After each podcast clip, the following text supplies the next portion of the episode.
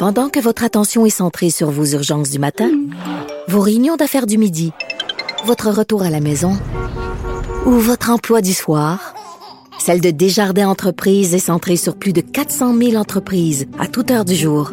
Grâce à notre connaissance des secteurs d'activité et à notre accompagnement spécialisé, nous aidons les entrepreneurs à relever chaque défi pour qu'ils puissent rester centrés sur ce qui compte, le développement de leur entreprise.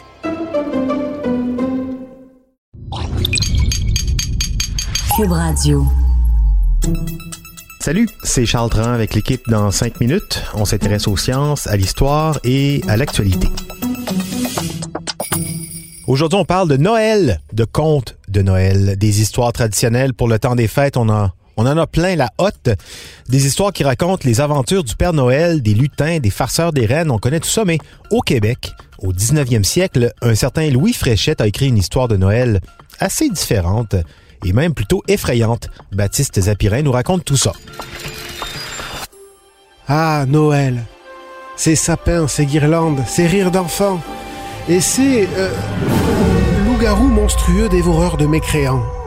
C'est ça l'esprit de Noël selon Louis-Honoré Fréchette, un écrivain et journaliste québécois né en 1839 à Saint-Joseph de la Pointe de Lévis. Aujourd'hui, c'est dans Lévis. Il publie son conte en 1900 dans le recueil La Noël au Canada, contes et récits. Et ce conte, il est ancré dans le Québec de son époque, encore très catholique. Il raconte l'histoire de Joachim Crête, le meunier de Saint-Antoine de Tilly, et de son employé, Hubert Sauvageau. Les deux compagnons sont moqués au village parce qu'ils ne vont pas à l'église. La veille de Noël, ils négligent d'aller à la messe de minuit. Et là, c'est le châtiment. Sauvageau, le plus mécréant des deux, se métamorphose en loup-garou. Quand Joachim Crête lui fait face, il le prend d'abord pour un chien. Un grand chien noir, comme le décrit l'auteur, mais de la taille d'un homme. Avec des crocs longs comme le doigt, assis sur son derrière et qui le regardait avec des yeux flamboyants comme des tisons. Fin de la citation. C'est au moment où la bête passe à l'attaque que Crête réalise qu'il a affaire à un loup-garou. Il va se défendre en un éclair avec une faucille qui lui tombe sous la main et blesse la créature à l'oreille avant de s'évanouir.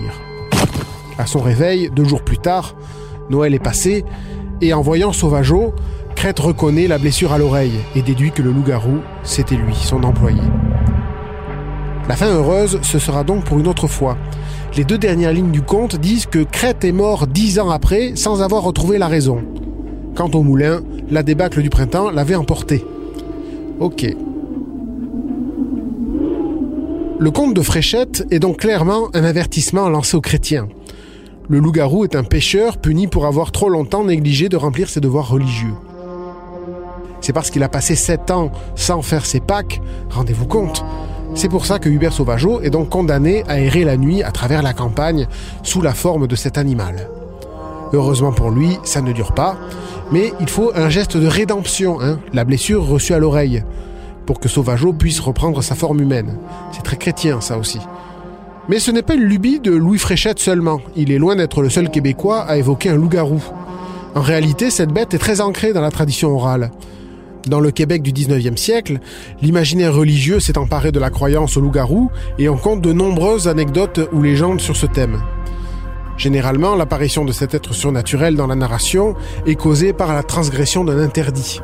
Sa présence est inquiétante, menaçante, mais pas toujours féroce. D'ailleurs, de nombreux auteurs québécois de l'époque lui donnent plutôt une apparence de bête domestique plutôt que le loup pour leur métamorphose. On a eu droit à des veaux-garous, à des ours-garous et même des poules et des lapins-garous. Pas très effrayant donc, mais encore une fois, ces bêtes étaient plus maudites que violentes.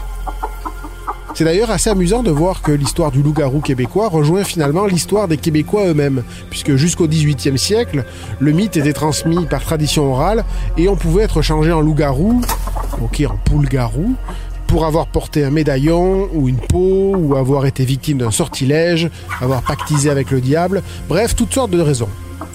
C'est après que l'Église catholique s'est emparée de cette histoire et a propagé le mythe de se faire changer en loup-garou si on ne se confessait pas. Et à partir de la Révolution tranquille, le loup-garou va perdre son aura de châtiment religieux. Il va devenir une créature plus folklorique, dans les contes pour enfants, qui ne fait plus vraiment peur. Enfin, en principe. Vous êtes sûr que c'est bien le chat qui gratte à la porte tous les soirs? Un chat-garou, une poule-garou, un lapin-garou. Garou, euh, c'est pas un chanteur, hein, c'est euh, ici le suffixe qui signifie l'hybridation d'une bête avec des caractéristiques humaines, d'où le loup-garou, le lapin-garou ou la dinde-garou qu'on s'apprête à manger à Noël. Merci beaucoup, Baptiste Zapirin. C'était en cinq minutes.